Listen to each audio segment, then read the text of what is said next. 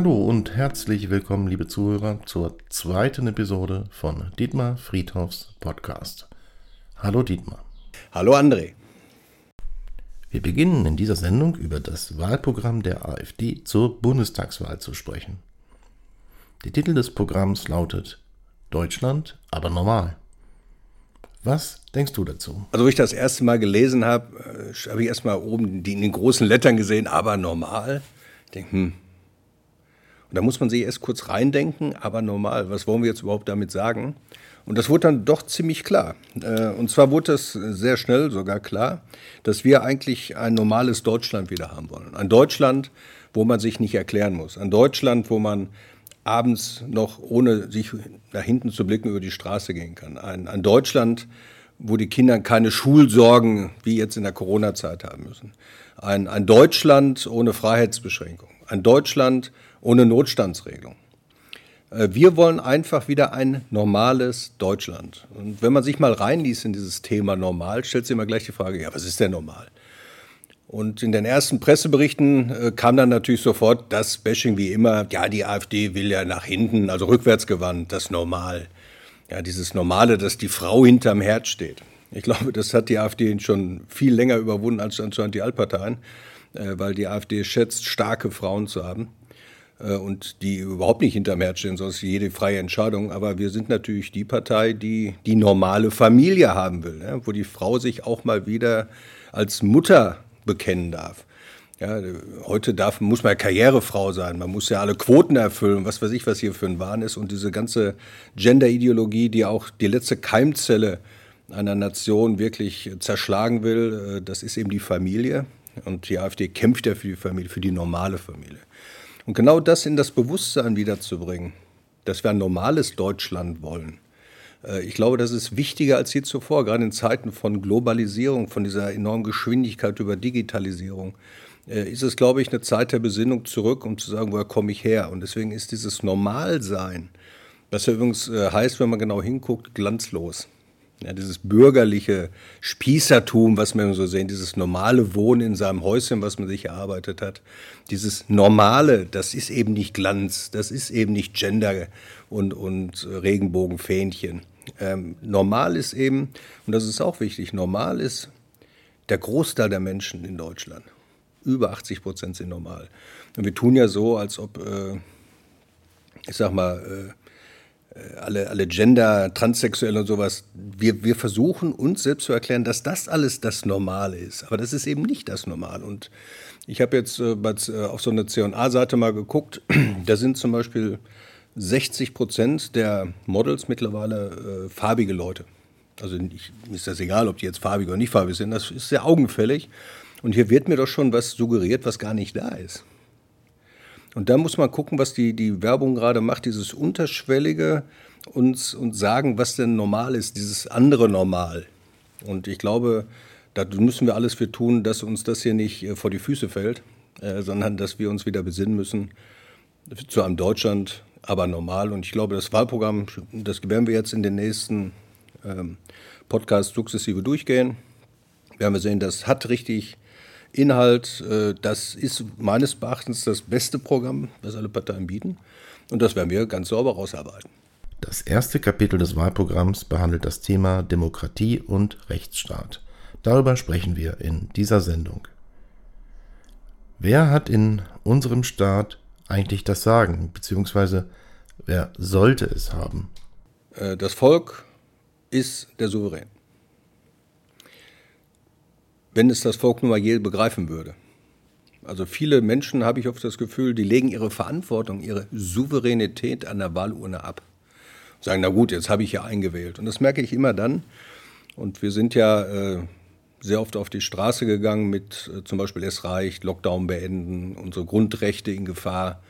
Äh, und wenn ich da mal gucke, wie viele Menschen überhaupt zur Kenntnis nehmen, dass ihre Grundrechte in Gefahr sind, und wenn sie es dann zur Kenntnis nehmen, die auch wirklich den Mut haben, obwohl man ja in einer Demokratie gar keinen Mut haben müsste, auf die Straße zu gehen und seine Meinung zu sagen, wie viele Menschen mittlerweile eingeschüchtert, getrieben, im, in so einem Hamsterrad laufend durch ihre Gesellschaft geistern, äh, dann kann es einen sehr schnell entgeistern, wo ich immer sage, boah, wenn das der Souverän ist, dann traut der sich aber echt wenig zu. Und wir wissen alle, wenn der Souverän auf die Straße geht und wenn der Souverän sagen würde, es reicht, dann würden die Politiker in all diesen Parlamenten von 0 auf 100 eine andere Politik machen. Und dafür wird es auch Zeit, dass die Politiker wieder eine Politik für das Volk machen, für das Volk. Sie sind ja auch nichts anderes als die Vertreter des Volkes.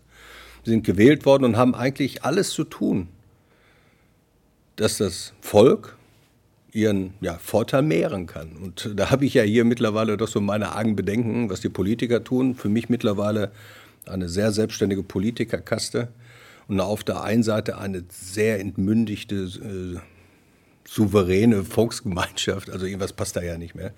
Deswegen, um souverän zu sein, muss man souverän sein. Also das heißt aber auch Mut. Das heißt äh, auch mal Klartext reden. Auch Klartext ertragen. Ja, das ist ja auch mal ganz wichtig. Also da erwarte ich eigentlich, dass das deutsche Volk sich mal freistrampelt äh, von allen ideologisch getriebenen Bevormundungen, sondern es wirklich selber wieder mündig wird. Und das täte der Politik in Deutschland, glaube ich, sehr gut. Die AfD fordert im Wahlprogramm Volksabstimmungen nach Schweizer Vorbild. Was hältst du davon? Also im ersten Teil steht ja, also nach Schweizer Vorbild, steht ja auf alle Fälle, dass es keine Veränderungen im Grundgesetz geben darf, ohne äh, ja, dass das Volk darüber bestimmt. So. Äh, das Grundgesetz haben sich ja gut unsere Gründungsväter irgendwann ja gegeben. Aber es ist ja natürlich auch eine Verpflichtung. Wenn ich jetzt mal gucke, äh, was hier alles äh, gerade in diesen Gesetzen einfließt, 20, äh, Artikel 20a des Grundgesetzes, wo jetzt diese, diese Klimaschutzgeschichte entstanden ist, also das Bundesverfassungsgericht, Beschluss, der sagte, die, die, der, die Regierung muss sehr stark nachjustieren. Es kann deswegen auch irgendwann mal zu einem Klimanotstand kommen. Und was der Corona-Notstand ja schon alles gemacht hat, wissen wir. Das heißt, wenn Politiker Interessen verfolgen, kann es durchaus sein, dass sie ein sehr starkes Interesse haben, aktiv in das Grundgesetz einzugreifen. Und ich glaube oft, dass das passiert, sage ich, und das ist mal ganz böse, jetzt ist für eine Fußball-M, jetzt sind sie alle wieder äh, am Fußball gucken, da kann man mal eben durchs Parlament sowas durchpeitschen und äh, irgendwie hat es dann keinen interessiert und dann kommt irgendwas und dann steht, steht im Grundgesetz, ne? du hast gar keine Rechte mehr. Oh, und deswegen glaube ich, um, um das auch klar zu machen, was da passiert, sollte man es gerade fordern und fördern, dass das Volk darüber befindet. Weil das Grundgesetz ist ja das, äh, äh, ja das Gesetz, was uns unsere Richtlinien gibt, unsere Planken gibt, auf der wir uns alle gemeinsam als Volk bewegen. Deswegen denke ich, ist das eine legitime Forderung. Und das andere ist eben, dass auch das Volk die Möglichkeiten äh, haben sollte, Gesetzesinitiativen zum Beispiel einzubringen und das eben durch Volksabstimmung beschließen zu lassen. Das heißt, auch das Volk könnte aktiver werden. Aber ich habe ja am Anfang eins dazu gesagt, wenn ich für eine Volksabstimmung, für mehr Volk bin, für mehr äh, Beteiligung des Volkes an allem bin, dann muss ich aber auch fordern, dass das Volk auch aktiv ist. Sonst kann ja eins passieren, man macht immer große Volksentscheidungen und äh, dann macht es eine kleine Menge nur. Und das kann ja irgendwie auch nicht im Interesse sein. Deswegen steht, glaube ich, über allem erstmal das Volk wieder zu mündigen Bürgern, zu, zu einem mündigen Volk in ihrem eigenen Land zu machen und sie bewusst an diesen Aktivitäten äh, teilhaben zu lassen und sie eben mitgestalten zu lassen. Aber das ist ja auch eine hohe Verantwortung. Und deswegen, äh, ja, es ist richtig, aber eben es heißt auch, da muss Volk eben auch mehr aktiv werden. Eine grundlegende Forderung ist die Trennung von Amt und Mandat. Aber was heißt das eigentlich? Also das, das, das heißt ja erstmal, also erstmal ganz interessant, äh, was über diesen Satz und einer der Leitsätze auch der AfD in, in dem Programm, äh, was, was die AfD selber daraus macht. Also Trennung von Amt und Mandat heißt nicht, wenn ich Kreisvorsitzender in der AfD bin, dass ich dann eben kein Mandat haben darf. Also das eben nicht, weil da sagt Ämterhäufung. Und erstmal brauchen wir viel mehr Mitglieder, damit wir eben gar keine Ämterhäufung bräuchten. Wir brauchen auch viel mehr aktive Mitglieder, ja, so wie die Schweizer Volksabstimmung. Ja, das brauchen wir also schon im eigenen Kern, die aktiver gestalten, aktiver mitmachen. Aber das meint, meinte es nie zwischen äh, Trennung von Amt und Mandat. Es ging hier schon immer um, um das Parlament, um das Parlament der Bundesrepublik Deutschland. Und da ist es ja so, was da steht, ist ja nicht, dass du nicht mal Abgeordneter sein darfst und dann durch die Politik irgendwann mal Minister wirst, sondern in dem Moment, wo du Minister bist, hast du eben deinen Sitz im Bundestag abzugeben. Aber es gibt ja Abstimmungen, da stehen die Minister auf, setzen sich ans Parlament und stimmen als Mitglied des Deutschen Bundestages ab. Und dann ist es ja die Frage, äh, ist dann der, der Minister, und darum geht es ja eben auch, ist der Minister dann wirklich frei in seinen Entscheidungen oder ist er dann auch dem Koalitionszwang wieder unterworfen? Ne? Wenn er selber, sag mal, äh, einerseits als Kabinettsmitglied und andererseits als Abgeordneter des Bundestages und eben Mitglied dieser Fraktion entscheidet. Ne? Und das sauber zu machen, heißt es eben, wenn du dich entscheidest, Minister zu werden, dann hast du deine Rückversicherung, dein Ruhekissen erstmal abzugeben, sondern in voller Verantwortung Minister zu sein. Ja, und ohne diese Überschneidung. Deswegen finde ich das Trennung von Amt und Mandat. Ja, ich denke, dass das äh, würde bestimmt auch äh, ganz andere Entscheidungen, ganz andere, anderes äh, Arbeiten auch im Kabinett bewerkstelligen. Ne? Man muss sich da nur reindenken. Klar, das ist natürlich ein hohes Risiko. Du bist Minister, gibst deinen Sitz im Bundestag ab, es rückt dir einer nach äh, und dann machst du deinen Job nicht ordentlich, dann bist du halt raus. Ne? Jetzt können sie ja immer ganz entspannt zurückgehen. Ja, was interessiert mich das Geschwafel von gestern? Aber vielleicht führt es auch dazu, dass eben mehr Fachwissen in diese Ämter kommt. Weil im Umkehrschluss würde es ja auch heißen, dass du eben auch Minister äh, benennen könntest, könnte man ja jetzt auch schon, die eben gar nicht dem Parlament angehören. Und vielleicht würde es eben dazu führen, dass man eben Fachexpertise bekommt. Das wäre vielleicht auch mal ein neuer Ansatz, ne? Äh, weil Herr im Haus ist ja der Bundestag. Und deswegen ist ja jetzt erstmal formal egal, ob das Bundestagsabgeordnete, Minister sind oder eben fachlich äh, fundierte Menschen, die da sitzen äh, und Minister werden. Und vielleicht kommt es dann auch gar nicht so oft vor, dass Plagiatsvorwürfe gegen Doktorarbeiten auf dieser Regierungsbank kommen, weil da können vielleicht richtige Doktoren hin. Die politischen Parteien haben Stiftungen gegründet, die vor allem aus Steuermitteln finanziert werden. Momentan fließen ca. 600 Millionen Euro jährlich in diese politischen Stiftungen. Auch die AfD unterhält eine eigene politische Stiftung. Warum sollen diese Stiftungen aufgelöst werden?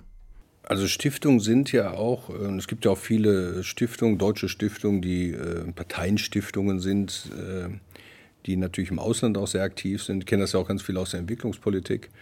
Äh, man kann eben über Stiftungen auch ganz klar äh, ideologisch getriebene Politik machen. Und das ist ja die Frage, ob das wirklich Aufgabe einer Stiftung ist. Ne? Äh, wirklich äh, Politik in dem Sinne zu machen, sagen wir, grüne Stiftungen forcieren zum Beispiel sehr viel Gender, äh, die Linken äh, machen ganz viel Gleichberechtigungsgeschichten und sowas. Aber über die Stiftung auch. Wirken die politisch im Ausland? So. Jetzt haben wir natürlich auch, das natürlich, äh, wir sind ja gegen Stiftungen in dem Sinne, äh, haben jetzt aber auch eine Stiftung, weil wir einfach gesagt haben, solange es diese Stiftung gibt und wir bekämpfen sie, dann haben wir eben auch eine, äh, weil dann kriegen wir eben auch Gelder, die wir eben auch politisch nutzen können. Punkt. Aber das Ziel der AfD ist die Auflösung dieser politischen Stiftung. Das ist richtig. Was sagst du zum Stichwort Quoten? Was, was mir spontan mal einfällt ist, und ich habe ja hier äh, natürlich haben wir äh, auch das, das Parteiprogramm, äh, das Baerbocksche grüne Parteiprogramm durchgelesen. Ähm, wir wollen zum Beispiel, dass die Menschen, die gewählt werden, nach Befähigung und Eignung gewählt werden. Die Grünen möchten zum Beispiel, äh, dass eine Parität zwischen Mann und Frau in den Parlamenten und den Verwaltungen durch Gesetzesänderungen, gleichzeitig auch Vielfalt in den Verwaltungen. Also die wollen generell Quoten, Migrationsquote, eine Frauenquote, die wollen alles Quoten. Ne? So. Und in, in der Regel ist es ja so, wenn ich diese Quoten vorgebe, spreche ich erstmal nicht von Leistung und Befähigung. Und wir sagen, okay, äh, aus unserer Sicht sollen die Politik machen, die dazu befähigt sind. Und das heißt auch, die sich im politischen Wettstreit durchsetzen können. Darum geht es ja eben auch. Und nicht, weil ich jetzt auch sage, weil es jetzt eine Quote gibt, muss ich das machen. Ja? Also ich habe das jetzt mal so einen Entwurf gelesen. Das heißt, du machst eine Listenwahl. Da muss Platz 1 äh, von mir aus Mann sein, Platz 2 muss Frau sein, Platz 3 muss äh, einer mit, ein Mensch mit Migrationshintergrund sein. Äh, und dann geht es wieder los. Ne? Platz 4, Platz 5 und Platz 6. Und äh, wenn ich, wenn ich äh, mir, mir, mir sowas jetzt mal vorstelle, da denke ich, das ist doch so weit weg von, von wirklicher Leistungsdemokratie. Das ist wirklich ein, ein Vorgabenstaat, äh, der seine Aufgaben gar nicht mehr erfüllt. Also, äh, und gerade die AfD. Die AfD tut sich ja äh, schwer, auch aktiv mit den Frauen nach vorne zu gehen, gerade bei den Bedrohungslagen, die wir teilweise haben, was auf, an den Wahlkampfständen los ist. Und jetzt stell mal vor, jetzt äh, gibt man uns eine Frauenquote vor äh, die wir erfüllen müssen. Dann denke ich, wie soll das jetzt funktionieren? Ne?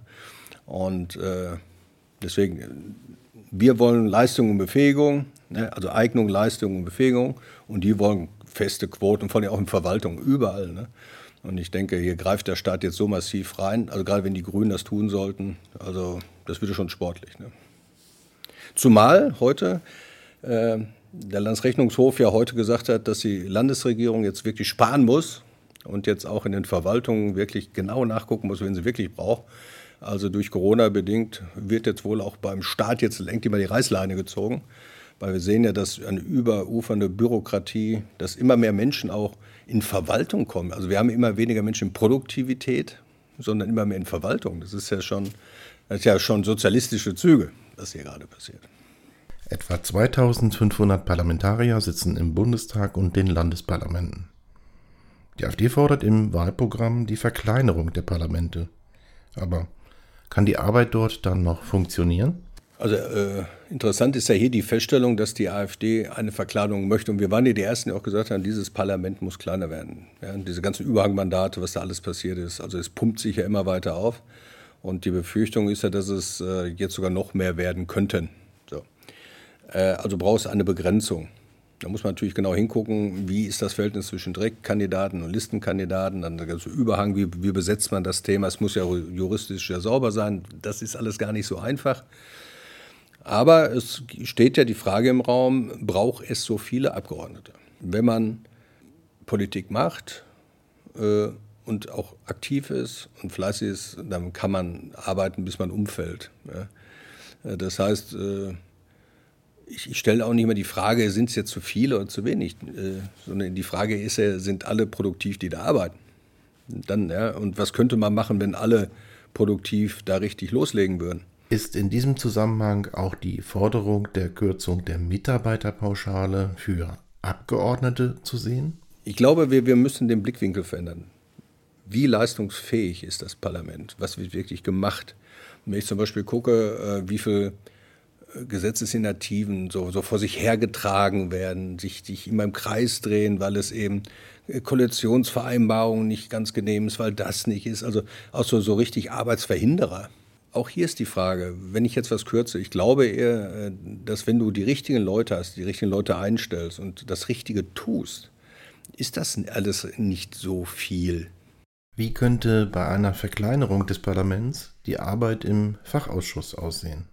Rein theoretisch würde es ja reichen, wenn der Friedhof da sitzt, wenn ein Linker, ein Grüner, ein FDP-Mann, ein CDU und ein SPD-Mann da sitzt. Äh, ich weiß dann aber, dass der CDU-Mann halt sechs Stimmen hat, weil er ist halt stimmmäßig anders vertreten. Aber dafür müssen ja nicht sechs Mann da sitzen. Äh, ja, weil wir machen zum Beispiel mit drei Mann den Job und die, die CDU sitzt da mit sieben und die Grünen mit zwei und die Linken mit zwei und die FDP mit zwei. So, äh, jetzt, rein theoretisch könnte immer einer sitzen. Aber Entwicklungshilfe, also einer von uns ist ja zuständig für Amerika, der andere für Asien, ich für Afrika zum Beispiel. Das muss man erstmal wuppen. Ja, das ist ja äh, wie Verteidigungspolitik. Einer macht nur Marine, einer macht nur Heer, einer macht, ne? Das muss man ja auch bearbeiten können. Und deswegen, was man hier festmachen muss, ist, glaube ich, viel mehr das Prinzip Leistung. Und ich glaube, da hat das Parlament schon, schon noch, äh, könnte eine Schippe drauflegen. Was sagst du zu der Forderung im Wahlprogramm, die Anzahl der Legislaturperioden für Bundestagsabgeordnete auf insgesamt vier Perioden zu begrenzen und für den Kanzler auf zwei Perioden? Vier Perioden bei Abgeordneten sind ja 16 Jahre. Ähm, das würde vielleicht auch den einen oder anderen eher zum Denken bringen, der zum Beispiel mit 23 ins Parlament kommt, äh, vielleicht mit einem abgeschlossenen Studium der 16 Jahre im Bundestag war und dann mit 39 sich überlegen muss, was er jetzt macht.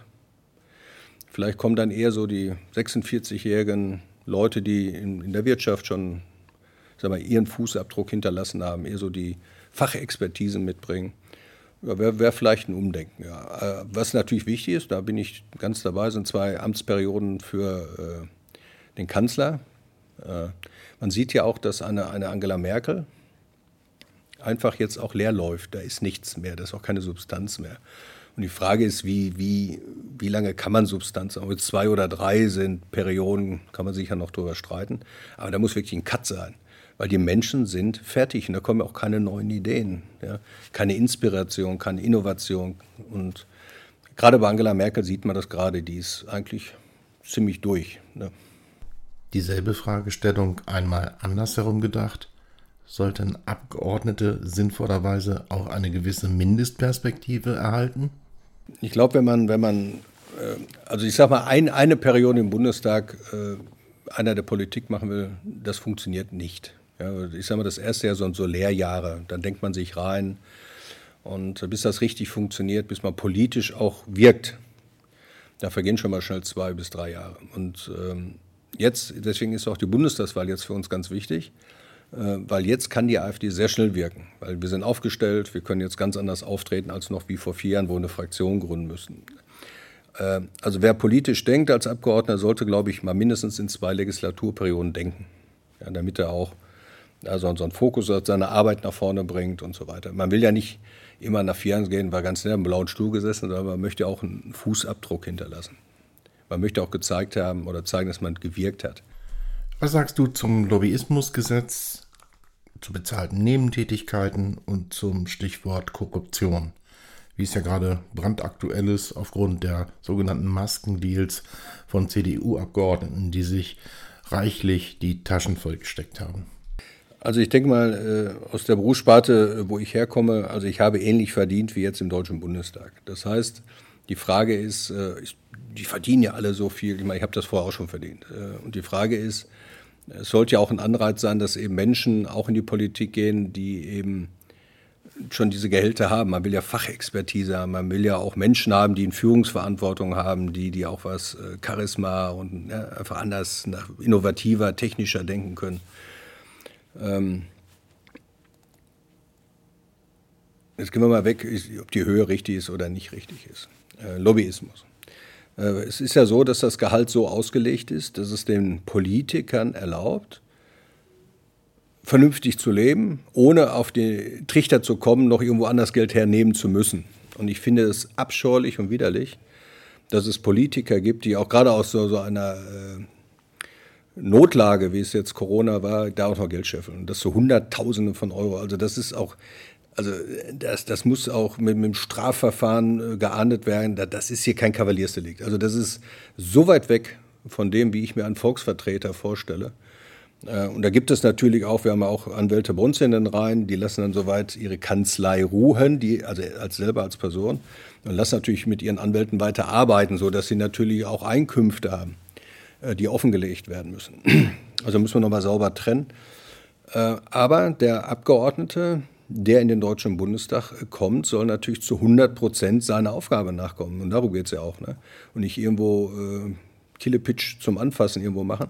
Also Lobbyarbeit ist das Schärfste zu verurteilen, gehört überhaupt nicht in den Deutschen Bundestag. Und äh, für mich ist das strafrelevant, sowas, gerade wie, wie das, was jetzt äh, gerade bei CDU-CSU-Politikern äh, was, was hier passiert ist, ist ja, ja, also äh, es, es, muss diese Menschen natürlich geben, Lobbyisten, die natürlich ihre Produkte auch ins Parlament bringen, aber es darf nicht dazu führen, dass sich eben dadurch Politiker manipulieren lassen. Äh, das darf es eben nicht sein. Das Kapitel Demokratie und Rechtsstaat des Wahlprogramms haben wir somit einigermaßen umfassend besprochen. Möchtest du abschließend noch etwas ergänzen? wenn der Souverän einmal erkennen würde, dass er der Souverän ist, dann würde er auch viel klarer formulieren, was mit ihm zu machen ist und was nicht.